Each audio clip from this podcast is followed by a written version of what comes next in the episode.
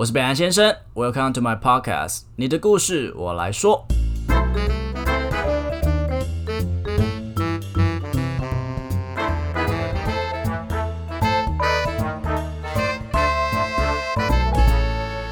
Hello，大家好，我是北兰先生，今天要跟大家聊聊忧郁症。那我相信每一个人都有自己情绪的低谷，在面对人生的低潮，都会感觉到悲伤、难过。那那些忧郁其实是蛮正常的嘛，大家都有看过《情绪急转弯》。哎，不是情绪急转弯，脑筋急转弯，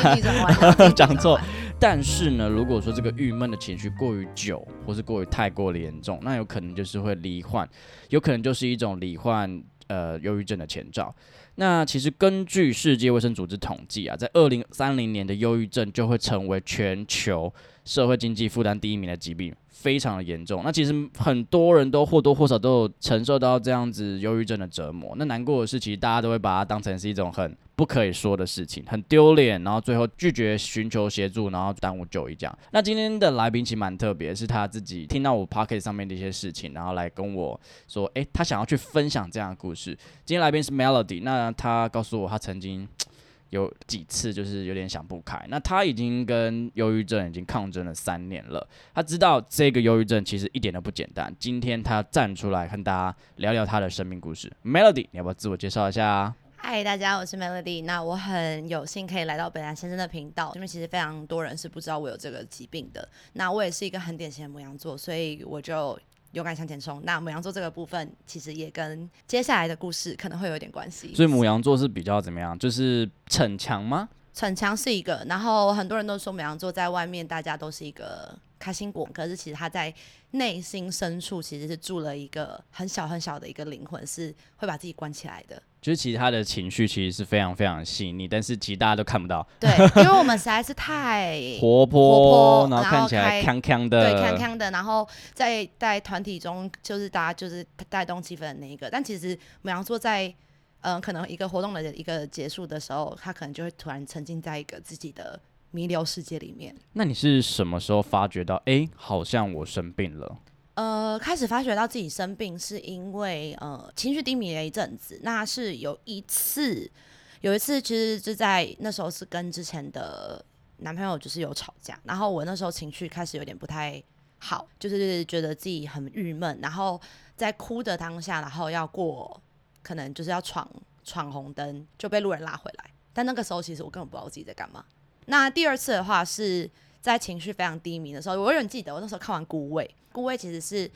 跟我的生活其实有很类似。其实看完其实是非常的感动，然后反正那个时候我永远记得我那时候就大哭，看完就大哭，而且我是坐在电影后最后一排，然后跟我朋友一起看，然后一直哭哦，然后哭哭哭哭哭，停不下来。到后来我朋友牵着我去呃我们电影院后面的就是一个阳台，他说：“好，你等我一下，我陪你回家睡。”然后我在等他的同时，我是自己一个人，就我又突然陷入了一个情绪黑洞，我就完全已经脑袋一片空白。但我下一秒看到的就是我站在一个高台上，然后准备要跳下去了，就是完全没有无意识的去做了这样子对，然后可是有我那时候其实脑袋里面只有想的东西就是我要去找我爸爸，我想去找我爸爸。我当下只有的想唯一一个一一一一句话脑在我脑子里我记得的就是我想要去找我爸爸。然后后来就是就被拉下来之后，所以就是慢慢的学着去正视说，哎，这个东西可能不对。因为那次就是对，然后后来是有我的就是一个朋友嘛，然后他他其实是从事就是相关就是精神疾病类社工类的工作，然后他就告诉了我说，这个病其实不可耻，因为在我认知到这件事情之前，我有朋友是有这个病的，他那个时候他也是。要自杀，可是其实之前他的身影，他可能 po 一些那个 I G 的挚友，我都觉得是无病呻吟。哦，我懂意思。对我都，我其实那个时候我都觉得说应该没什么，我就觉得说，而且我甚至过分到我会觉得说，你只是在讨拍吧。对，有，我觉得身边人都会，因为有点没办法分清楚，因为他自媒体太发达了，然后是。有一些人是真的无病呻吟，可是有些人是正在求救。对，因为他其实有一段已经一段时间都是这个样子了。然后我其实到时候有点受不了，可是我其实知道他还是我的朋友。我因为母羊座嘛，很义气，所以为什么我会今天会来分享？是因为我从不理解到我自己真的得了这个疾病，然后到我深深的去探讨这个疾病之后，才知道他当下那个人到底是在那个心想什么路历程他的心路历程到底在想什么呢？那我相信身边的人听到你说，哎、你得了忧郁症，第一句话可能就会说，哎、到底发生了什么事？好，我爸爸就是在我高二，我爸我跟我爸爸一直以来都是我们家其实都是一个非常和谐的一个状态，但是因为呃爸爸就是家里的经济支柱，非常大的一个经济支柱。那在我高二那一年，永远记得是开学的第一天，然后我就被叫回家，然后那时候电话上妈妈只说叫我赶快回家。然后我当下就跟他讲说怎么了？我想说是不是是我其他的亲戚比较有一些 trouble 的亲戚发生什么事？当当我赶快回家之后，他就跟我叫我深呼吸、吐气，然后我就也不知道发生什么事，他就只告诉我一句：“爸爸走了。Oh my god！” 对，然后当下真的不电影演的真的不夸张，我当下真的是瞬间软脚，因为我前一天才一整天都跟我爸在一起，因为我爸出去大陆去大陆出差嘛，然后我一整天都跟他在一起，就这个人瞬间哦，就像像烟灰一样，像那个萨诺斯那种无限制这样不灵一下弹，指一下就不见了。然后，可是其实当下有哭一下下，但是后来就觉得很不真实。我前一天晚上我还在跟他打哈拉，然后他上飞机前还跟我在跟我说，哦，他上飞机了，还跟我就是你知道 text，然后还跟我讲话，然后我妈从头到尾都是一直狂哭的状态。所以你家里还只有你吗？还是还有我有个弟弟，然后弟弟他当下听到，因为弟弟是狮子座，他是狮子座，所以他都火象哎，你们家好火爆，对我弟是狮子座，所以他其实外表很坚，看起来会也是很坚强。然后他又是男生，而且他那个时候才我跟他差高二，差七岁，他那个时候才国中吧，所以他其实很小，他不知道到底发生了什么事。其实我在高二那个时候，我的年纪其实那个心态，因为我以前其实是我爸的掌上明珠，生活蛮优渥的，，对，也没有到优渥啦，但就是过得蛮好，好就是是好的，就是就是就是很正常的家庭这样子。所以你在面对整个就是爸爸后续一定要处理一些丧丧事嘛，嗯，你自己的心内心，你有发现有什么样的变化吗？因为那时候高二，因为其实要准备要考学测了嘛，他就跟我说：“那你有办法继续去上课吗？”然后我想了一想，我那时候我就觉得我在马桶上大便，然后我就在想，太仔细了吧？很仔细我就在大便，我就很记得，因为我真的太记得太深刻了。如果我爸还在，他在我他现在如果在我身边的话，他会是希望我生活是继续好好的过的，不要因为他发生了任何事情而耽误了我上课，而且又是我在认真念书，而且我如果因为这样子就是耽误了我的课业，我妈妈反而会更担心，所以我当下的想法是觉得好，我要认真去上课你。不会觉得你整个思考过程理性到让人不可置信吗？有啊，我其实那时候真的觉得我自己怎么可以这么的 理性？我基 even 到现在我都没办法那么理性。可是其实我觉得我面对爸爸的事情的时候，就会特别的理性。为什么？是因为想要成为家里的一个肩膀吗？还对，一方面是一是这样，二来是我算是非常了解我妈妈的。那那个时候其实我也因为我爸的事情被我我变成我非常认真的念书，然后我得了那个市长奖，然后跟柯文哲拍了照。然后 对，然后跟隔壁拍了照，然后我妈就上传了到她的 Facebook，然后就说哦，她都会说爸爸以我们为荣啊，什么什么之类的。呃，爸爸走离开了这整个事件当中，妈妈跟你之间的关系有什么样的化学变化？对，因为爸爸在大陆过世嘛，他就自己一个人跟了我爸的哥哥去大陆把遗体接回来，接完。但我后来就在准备去松山机场的路上的时候，我就跟我弟说：“你等下看到妈妈，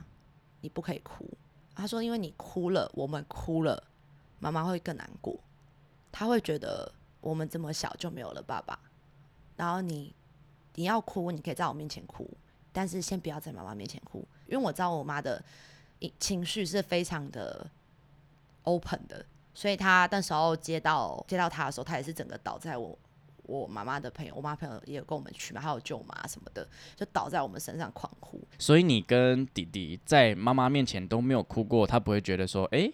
有点没办法。有啊，他那时候就是在我们把那个灵骨塔先绽放在一边的的那个绽放区的时候，他就跟我讲说：“你都不难过吗？你爸走了，你怎么一滴眼泪都没有掉？你这有这么的残忍吗？”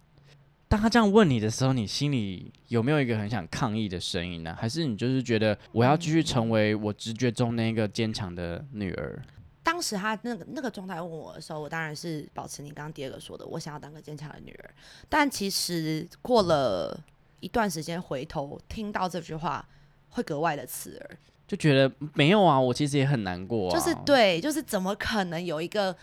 呃，就是爸爸走了，然后女儿不难过这件事情，就是日后我去想，有去想说，就觉得说，他其实是不是一个完全不了解我的状态？你有试着让他了解过你，或是透过什么样的方式让他知道，其实我根本不是你想象的这样子。其实有诶、就是我爸爸走之后，他朋友都说妈妈骂我，我就不要讲话，哦都，叫我不要讲话，为什么啊？就叫我不要顶嘴啊。你是说，当不管这件事情怎么样，当妈妈嗯今天有斥责你的时候，你都只能安静的承受这一切？是，可是我当下那时候一开始被说服，是因为我觉得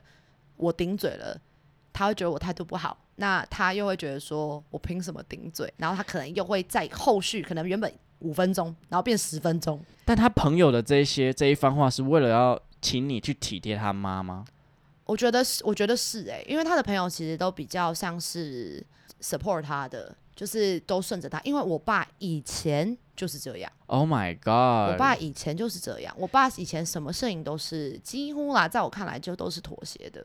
除非一些是比较私人的。因为我以前很爱跟我家人看大爱，你知道吗？然嗯，后有有类似的剧情发生的时候，其实大家会把关注都全部放在小孩子身上，他们的感受身上，他们会不会没有办法承受这份悲伤？可是反而你、你和你弟或是朋友都是放在妈妈身上，对是妈妈，你刚刚说的就是她的情绪非常的张扬，你没有曾经去想过为什么妈妈不能成为一个保护我的角色，反而要我自己去保护她？你没有这种不谅解过吗？是会有啊，可是就还是想要成为他的什么小天使这样子？就是会会想要就是协协助他帮他在就是那段时就在大学，可是大学他反而觉得我造成他更多困扰，是这样没错啊，就是 怎么了？你做了什么？没有啦，就是我就就可能我讲简单点，那时候担任学会会长，他不能理解清散嘛，他也不能理解这些活动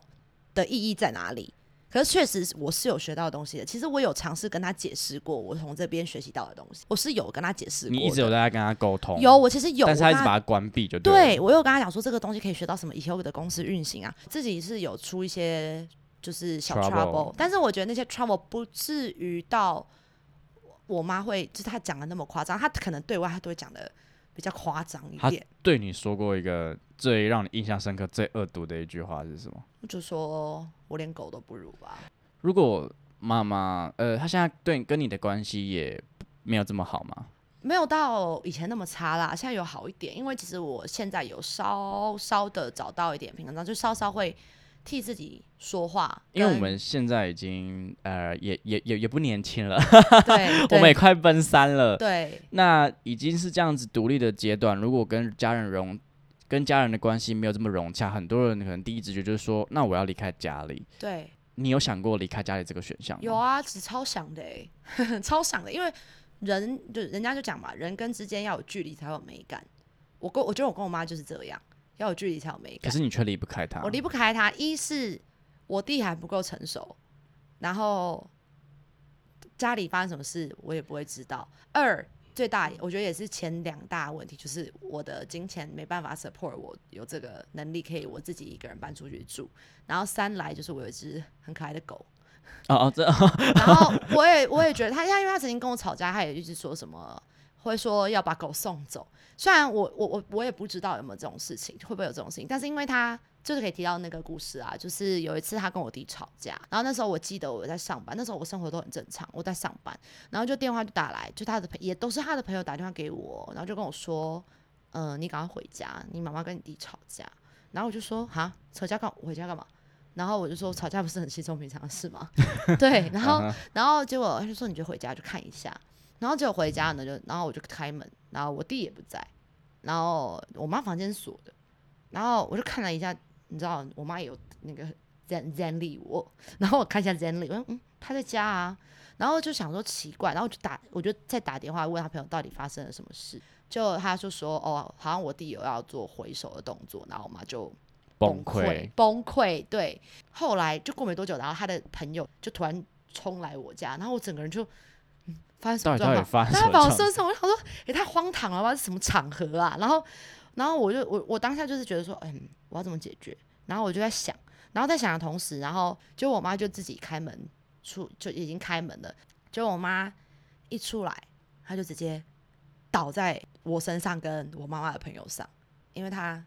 吃了安眠药。所以那一次我彻底的吓到，就是我觉得他好像真的什么事情都做得出来。那一次之后我就很有阴影，然后也因为那一次，我到后期的很多事情我都就是将就顺着他，比较偏顺着他这样子。那个时候，所以你这一层一层的所谓黑色的这股力量，比较主要是来自于你觉得为什么你做了这么多之后，妈妈还是没有办法理解你，甚至要用一些比较不友善的方式去勒索你。他要的就是一些比较实际层面的东西，但是我都会做一些小动作，可能生日办派对啊，然后圣诞节办派对，做这种东西让他开心。可是他，可是他就是好像都没有去意识到我去做这件事情，然后他都觉得这些东西好像是所谓的理所当然。你有曾经好好跟他坐下来，两个人好好深谈过吗？哦，有，唯一一次就是坐下来好好深谈，就是当我准备要跟他说我有忧郁症这件事情。他可以接受吗？大概得在得忧郁症一年的时候吧，因为一年了你才准备要说。对，因为那个时候之前，因为他那个时候我人在美国的时候，然后那时候他居然会因为跟我男朋友讲电话没有打给他，他就会生气，然后会也是疯狂的骂，他说你就只顾着你跟你男朋友聊天，那你都不会想要跟我聊天吗？然后在美国跟我吵架，哎，日夜颠倒的吵架。后来你在跟妈妈说的时候，妈妈是怎么应对的？哦。我就跟他讲啊，我就先给他看那个 paper 嘛，就是我的诊断书，他就看了一下，他说：“所以你现在跟我讲这是什么意思？”你期待中的画面是什么？我期待中的画面是他坐下来跟我讲，问我说：“你还好吗？我怎么了？”然后抱抱你这样子。呃，其实也不用抱抱，有点恶心。但是就是就是我其实只要他问我说我怎么了，但是他却就说：“所以你你今天得这个病是怎么了吗？你压力有很大吗？”哇哦！我当下 其实应该很难过吧？啊，因为那个时候，可是你自己应该也有大概设想到有这种的回应，对不对？哎，其实没有哎，其实我觉得我都已经给他一个科学化的一个证明，说我就是有的这个疾病，然后我需要什么治疗，就是我那时候还是我特地跟医生说叫他写的，然后可是他居然给我的回应是这样，我就觉得哦哦哦哦，然后后来他就说。他就开始谢谢姐说：“你觉得我压力不够大吗？”他说：“你就只是一个学生而已，你压力在哪里？你跟我讲啊！你跟我讲，你跟我讲，你跟我讲，跟我讲啊！”你没有办法，你你能理解他吗？我我我我觉得直到现在，就是说对于他这些的不友善的行为，因为在我听起来感觉是他好像也知道他只剩下你了，他只能对你这样子不任性。他他对于生命中那些不可控性，他没有办法。去面对，所以他只能把这些他受不了这些东西、这些情绪丢给你。对啊，你是不是自己心里自己也深知道这件事？我是知道啊，可是我因为我告诉我自己，她还是我妈妈。但是他当下知道这件事情，他给我这样的反馈的时候，我其实超难过的，因为我觉得我我我也是只剩他了啊。后来这件他后来就这件事情不了了之，他就觉得他也不能接受，然后他就把我的药。全部冲到马桶里面。他说：“你吃这些药只会让你变得更像神经病。”所以，even 到现在，对他都还没有接受这件事情。嗯，对我其实吃药都是偷偷吃的，就是用偷偷吃的吗？那你们你在面对这整段关系的不和谐，目前没有听到特别什么好转的地方。那呃，你是怎么让自己的状况朝向一个比较好的目标？嗯。现在的状况，如果真的相较于之前，嗯，爸爸刚走的那个时候，就是我忧郁症最严重的时候，现在其实确实上是有有有好一些啦。就是我尽量不会去踩他的底线，在他眼里，我对他来说，我还是一个不够成熟的角色。因为我觉得我现在忧郁症最大的病点，就是在于说，我不懂得去表达我内心最深处的想法。这也是为什么我会想要来这边的原因，因为。北兰先生会引导出我想要讲的话，就是 对对，就是我我没有办法，就是可以很直白的说出我的感受。你应该有一百万次想要直接说好，你就这样子自己过吧，对我要自己过我自己的生活了。我其实有千百万次想要大吼，为什么没有办法提起这股勇气？那个东西，那个阻力是什么？那个阻力就是觉得他下一秒他就会崩溃，然后拿拿拿刀割腕之类的，就是他可能会歇斯底里，然后砰砰砰，然后所以就变成是你们两个已经被互相制约了。对我觉得我们两个好像有点就是被互相就是被互相被绑绑住吧住，对啊。我觉得我们还是没有进到沟通沟通的这一块，但是现在至少是我的生活也相较比较稳定了一些，但是他还是会有一些就是情绪上，他他就是他会把情绪直接反映在我身上，这个事情我已经很已经变成是一个习惯了。因为我是第三者，所以嗯我没有牵涉到这么复杂的情绪之中。嗯如果说，如果你真的今天想要过自己的生活，他最后受不了，最后他走向了一个比较没有那么好的结局的时候，你会怎么想？嗯，其实我到今年吧，今年初我就有在想这件事情，然后我其实就觉得都是命啊。哦，现在想的比较开一点点。嗯，因为我遇到了一个呃，就一个人，他就跟我说，如果是跟家里这么不和谐的状况下，那你有没有问过你妈妈说，你当初有有没有想过，你为什么要生我？如果这么不开心的话，因为我其实很相信所有的东西都是命运的安排，就因为我爸走了这件事情，所以我其实到这个时候，我其实有在想，如果今天真的他真的，因为我也是把我自己的真的情绪去说开来了。我也做了，但他如果还是选择像要这样子去做的话，那就就这样吧。因为我现在就觉得说，我行得正，坐得直，我现在做的每一件事情，我都觉得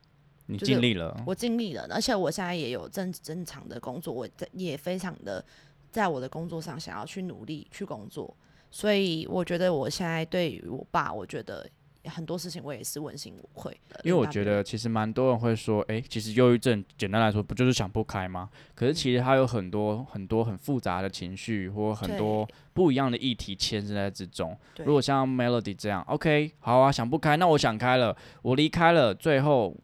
可能不好的事情发生了，那这个社会又会如何去 judge Melody？那 Melody 的这份黑色力量会不会越来越大？因为没有人站在他的角度去想过，或许如果从 Melody 的妈妈那边听到，又是一则不同的故事。因为其实很多人都没有意识到我是有的忧郁症的事情，就有些人就是真的跟我比较熟，就就是听到的时候都会吓一跳。但是其实很多我遇过的，就是我听到就有人说他得了忧郁症，然后他们说他们得到的反馈都会说，哈，就是忧郁症啊，不就是啊，不就是你心情不好而已，你只是不懂得，你找没有找到一个舒压法的管道。他说：“你有必要为了这种事情去看医生吗？或者是说不用说看医生？”他说：“说有这么严重吗？”很多人就会觉得说，就是不能理解这个病况的东西，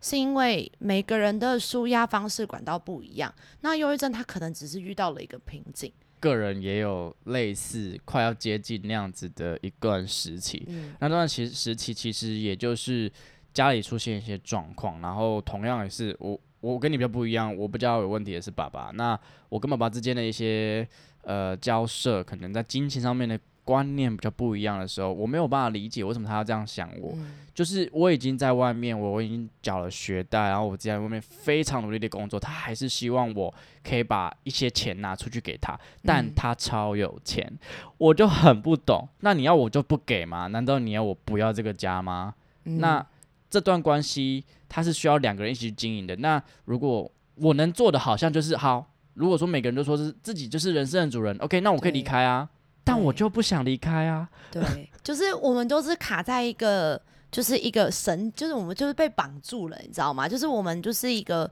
我们就是不知道自己该怎么办啊。所以我其实觉得台湾，我不知道台湾现在有没有这个东西，国外他们是有那种像是互助会的。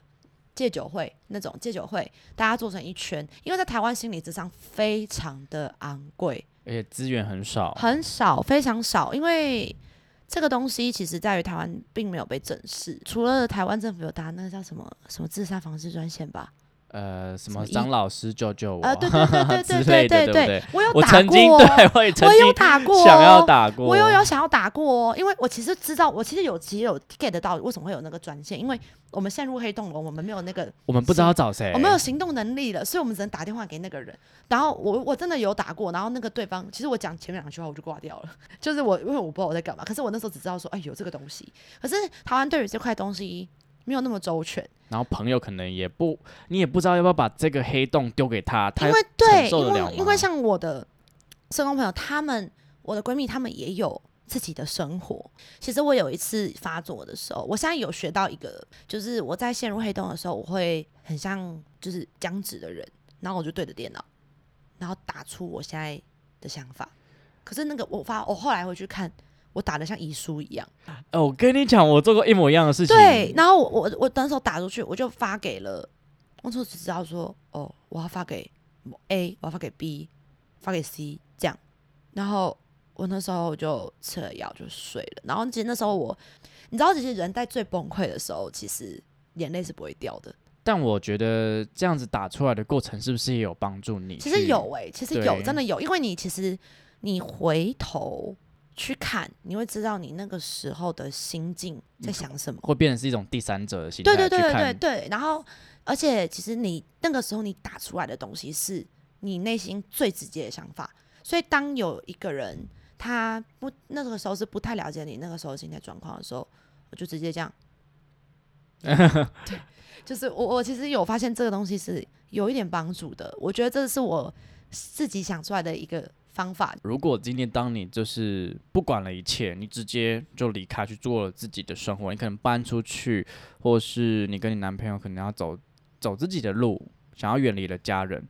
有一个人跟你说你这样子很不孝顺诶、你会作何反应？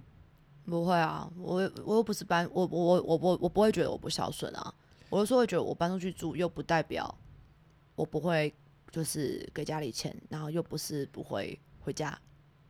跟妈妈就说你搬出去我就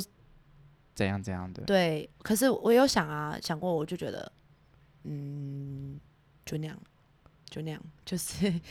就 let it be。还有我还有看过 D 卡上有个很好笑，这个应该可以分享一下。他就是他把他妈妈的情绪勒索的，就是他拿了一本书，他是那本在讲情绪勒索，他把他发生过的事情全部 highlight 起来。Highlight highlight 哦，然后呢还把它标注贴标签。他把那本书那时候他跟他妈吵架，他就说自己看。然后他妈怎么样，你知道吗？他妈直接就是爆掉吧？对他妈直接把那个书撕烂。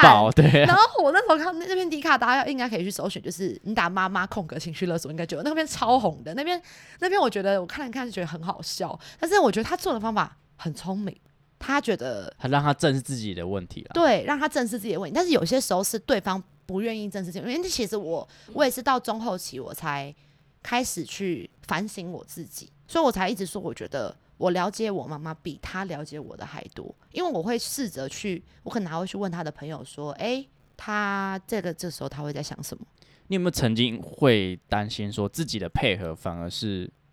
助纣为虐之类的？？”对啊，有啊，就是后来觉得其实自己知说，道，对啊，我其实现在已经知道了，就是我觉得我一直顺从着他，其实根本不是一个解决方法。对他没有帮助。就是对于任何事情都是这样，你如果去顺从了，你只是顺从，但你没有一个解决之道，就是你就是一个，你就是空空在那边，你只是在逃避现有的问题。我觉得呃，其实台湾真的还蛮多像 Melody 这样子的人，呃，比如说从小就被教育说不能回嘴，不能有自己的想法，嗯都只能顺从所有家人的一些观念或价值观。那直到就是到了你长大了，你该要有自己的想法的时候，他们还是把你封住，把你压住。嗯，然后后续他们会用自己在生活上可能遇到这些问题，他没办法解决，他只能把你当成是一个出口。因为我自己本本人也是我爸的一个情绪的出口啦。如果说是上一代他们自己的问题，而你，我觉得要量力而为，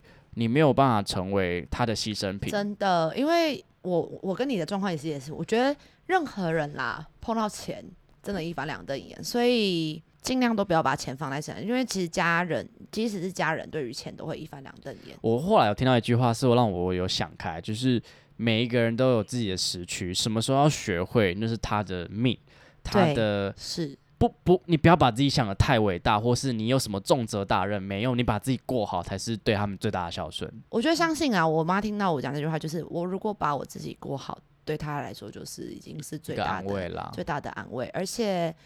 就回到忧郁症这件这一块，我就觉得台湾就是应该要有一个 support，就是互助会是可以让大家分享。可是因为碍于亚洲人比较嗯避俗避俗，所以他们嗯可能比较不不敢的。就就像就是我前面说，大家都觉得这件事情是很丢脸。我觉得他，对他其实不丢脸啊，你曾经有没有因为就是说，因为他是生，诶、他是什么精神相关科，对不对？对他被列为我其实有我读到一个文献，他其实被列为精神相关疾病，但其实人家听到精神这两个字就会很敏感，因为就是我们娱乐剧里面演到的那个，对不对？对，就就是觉得你会发疯，就觉得你会发疯，你会你对你会伤害人，然后你可能是反社会人格，你可能视觉失调。可是其实我其实有阅读非常多这些文章，你讲视觉失调症的那些人，就是这些精神相关疾病那些人，那你有没有想过这些人是谁造成的？他们真的是资源不足啊。对啊，他真的是资源不足，那或者或者是说是我们这些人造成他们，我们做出就是社会上做出的一些事情，造成他们有这种疾病。环境是不友善。不过我聊到这个，我就蛮想聊聊，就是说，老实说，我也不知道 Melody 有这个这个疾病。那身边会有一些比较明显的，他们是有在 IG 上很蛮明显的求救的，但是身旁的人不知道怎么去帮助他。你觉得怎么样子的方式？我们应该要怎么样去协助？因为我我知道你们很讨厌听到加油或是对，想开一点，就觉得都是屁话。那那那那那还能做什么？那我也不可能跑去说，哎、我去你家帮你买一个炸鸡给你，这样很像在追你，所以 也不对啊。所以我应该要怎么做？当下的话，我会觉得一，因为那个通常我崩溃的时候都是一个人，那我会觉得如果有一个人在我旁边就好了。什么话都不要说。对，什么话都不要讲，你就是不要讲，你什么话都不用讲，你只要过来我旁边，然后简单的抱拍拍你的头，抱抱拍你。拍的抱你，一句话都不用讲，因为你其实讲的，其实很多人忧郁症的人都是这样，很多大道理我们都知道，我们都知道，我们其实都知道，都已经在我们脑袋 run 过大概一千万、一一千遍、一千万遍，已经 run 过了。但其实我们都知道，但是我们就是陷入那个轮回。你只要有人在我旁边就好，或者是说有事就打给我，让他知道有一个窗口在等他。哦放一，个给他窗口自己选择。，对，给他自己给他选择，不是说直接跟他说你要干嘛。我我去你家，你现在给我开门，对对，就其他他会怕，他会怕。因为他也怕自己现在这样子的模样不好看。，对对对，那那如果今天假设真是他真的发说哦，他要去死了，这个我是有遇过啦，我就是我真的就直接冲过去了吧。冲过去，但是我没有告诉他说我要过去了，所以别人就是真的要多观察这样子。就是观察，身边有这要样子的花朋友多一，点时间。可是我我我我很我很谢谢我的身边的朋友跟我男朋友，就是其实陪伴忧郁症的人是一个非常辛苦的，因为他们做出来的反常行为真的很会让人呃害怕对，会害怕，真因为他不是，就是因为台湾的人不认识，所以变成是他不是一个感觉，好像不是一个常态。嗯。但只要我们多花点时间去认识、去理解他的话，可能这件事情就会变得比较没那么嗯对，反常。像我有个朋友，他就是我那个朋友，他就是我先知道他有忧郁症，以前我不觉得他怎么了，他是那种就是会睡一睡突然哭，然后不然就是突然就是伤害自己，然后她男朋友那时候就被吓到，然后导致于想要跟他分手。这应该对他又是另外一个打击吧。对，然后我就觉得，我其实我那时候自己也生病，我就觉得很可怜，可是我就跟他讲说，如果你男朋友真的就是你身边最亲的那个人真的没有办法接受的话，那就算了，真的就算了，因为他们不了解啊。对或者就说你不要对他发泄，你对我发泄也没有关系啊。对啊那最后我其实啦，我自己心里是觉得说，任何每一个人愿意站出来分享自己说我有忧郁症这句话的人都非常的，我觉得非常勇敢，而且就像 Melody 现在也在奋战的当中。嗯那我想要知道的是，当然你刚刚有讲到很多啦，我想要你帮我们做个简单的总结是，是什么样的原因让你今天想要来这样分享？你想要跟不管是呃身边有忧郁症的朋友也好，或是正在经历这段呃黑色时期的人也好，你想要跟他们说些什么？不要觉得得了这个病很羞耻、很羞愧，而且不要也不要，有些人会轻忽这件事情，因为有些人他会觉得他得了，但是好像又没什么，也不要轻忽，因为它都是会影响你的生活品质。那即使你有在吃这些药物，我也都会告诉忧郁症朋友说，你要知道你吃的是哪些药，因为就像讲刚刚北兰先生讲的嘛，现在台湾其实没有很正视这个东西，所以有些医生他并不会对症下药。所以你要很知道你自己吃的什么是什么东西，然后跟他们讲说，其实你们。不孤单，因为其实他真的是一个，已经是一个社会病了。其实我都我自己都有在想说，其实每个人的心里都有一个忧郁症，或多或少，或多或少就是有一个忧郁症的那个那个灵魂急救案，忧郁症悠悠悠悠在那里，只是悠悠大或不大而已。对，其实每个人都有，因为我听过太多了，我听过真的好好多好多。然后有些人不愿意让人家知道，但有些人是很明显，就是手上就是。有一些伤痕，就是有一些伤痕，因为像我之前就是有遇过，然后我就看到了。那只是他们选择要或说与不说，但其实真的不需要因为这件事情而觉得羞愧，然后你也不要因为你有这件事情，然后你怕别人会去评断你，因为你就是在奋斗当中，你就是有在服药，然后你就是有在经历这些。你所做的故事，因为我我有我有听到一句话，就是唯有经历故事的人才有说故事的能力。最后也非常感谢 Melody 愿意来这边跟我们分享这些故事。那也希望所有呃，我觉得现在就像 Melody 说的，每个人都有或多或少的这样子忧郁症的一个文明病。那呃，这样子一个征兆到底是大还是小？我觉得自己的身体还是要才自己才知道，你必须要去。我觉得要多去察觉一下自己的状态，自己的状态，不管在工作上、感情上、生活上，跟或者跟家人的相处，其实你都有这个责任去理解自己的身体，然后好好照顾自己。这还是真的一句话啊，你不能靠任何人，你只能靠你自己。没错，好啦，那最后谢谢 Melody，那也希望大家都可以过开开心心，OK 吗？好，OK，好，那我们谢谢喽，拜拜，拜拜。好的，如果喜欢我的节目的话，请记得到 Apple Podcast 点五星评价，或是追踪我的 IG，利用小盒子分享一些心得给我，我都会一则一则的看完的。另外，下面有绿界的赞助连结，所以啊，可以用行动支持我的创作，可以帮我分担一点录音的一些费用，我会每天晚上都非常非常的爱你。其实我本来就很爱大家的啦。OK，也欢迎大家跟我分享你的故事，我觉得每一则故事都非常珍贵。那我希望可以用我的声音把它记录下来，我觉得这会是对我非常有意义的一件事情。OK，我是北兰先生，你的故事我来说。